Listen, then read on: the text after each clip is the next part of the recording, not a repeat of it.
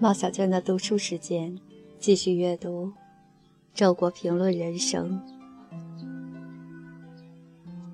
六，心灵的空间。我读到泰戈尔的一段话，大意是说，未被占据的空间和未被占据的时间具有最高的价值。一个富翁的富，并不表现在他的堆满货物的仓库和一本万利的经营上。而是表现在他能够埋下广大空间来布置庭院和花园，能够给自己留下大量时间来休闲。同样，心灵中拥有开阔的空间也是最重要的，如此才会有思想的自由。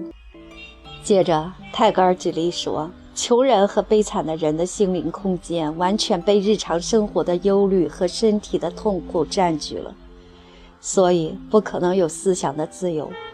我想补充指出的是，除此之外，还有另一类例证，就是盲人。反心灵空间的被占据，往往是出于逼迫。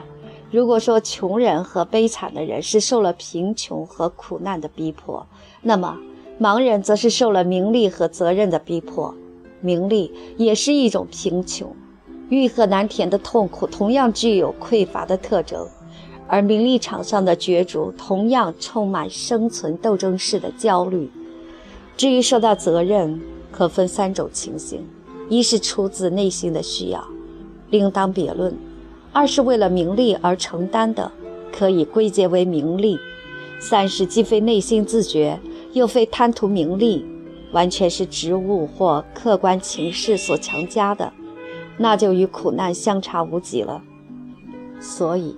一个盲人很可能是一个心灵上的穷人和悲惨的人。这里我还要说一说那种出自内在责任的忙碌，因为我常常认为我的忙碌属于这一种。一个人真正喜欢一种事业，他的身心完全被这种事业占据了，能不能说他也没有了心灵的自由空间呢？这首先要看在从事这种事业的时候。他是否真正感觉到了创造的快乐？譬如说写作，写作诚然是一种艰苦的劳动，但必定陪伴着创造的快乐。如果没有，就有理由怀疑它是否蜕变成了一种强迫性的事物，乃至一种功利性的劳作。当一个人以写作为职业的时候，这样的蜕变是很容易发生的。心灵的自由空间是一个快乐的领域，其中包括创造的快乐、阅读的快乐、欣赏大自然和艺术的快乐、情感体验的快乐、无所事事的闲适和遐想的快乐等等。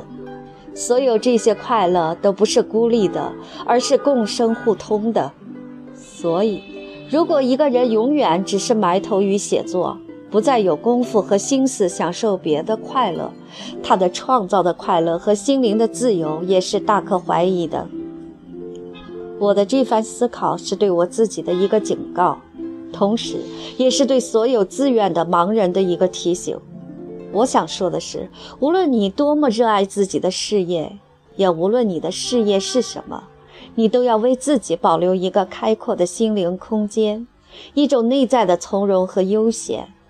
唯有在这个心灵空间中，你才能把你的事业作为你的生命果实来品尝。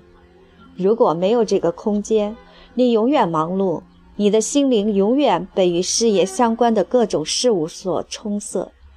那么，不管你在事业上取得了怎样的外在成功，你都只是损耗了你的生命，而没有品尝到它的果实。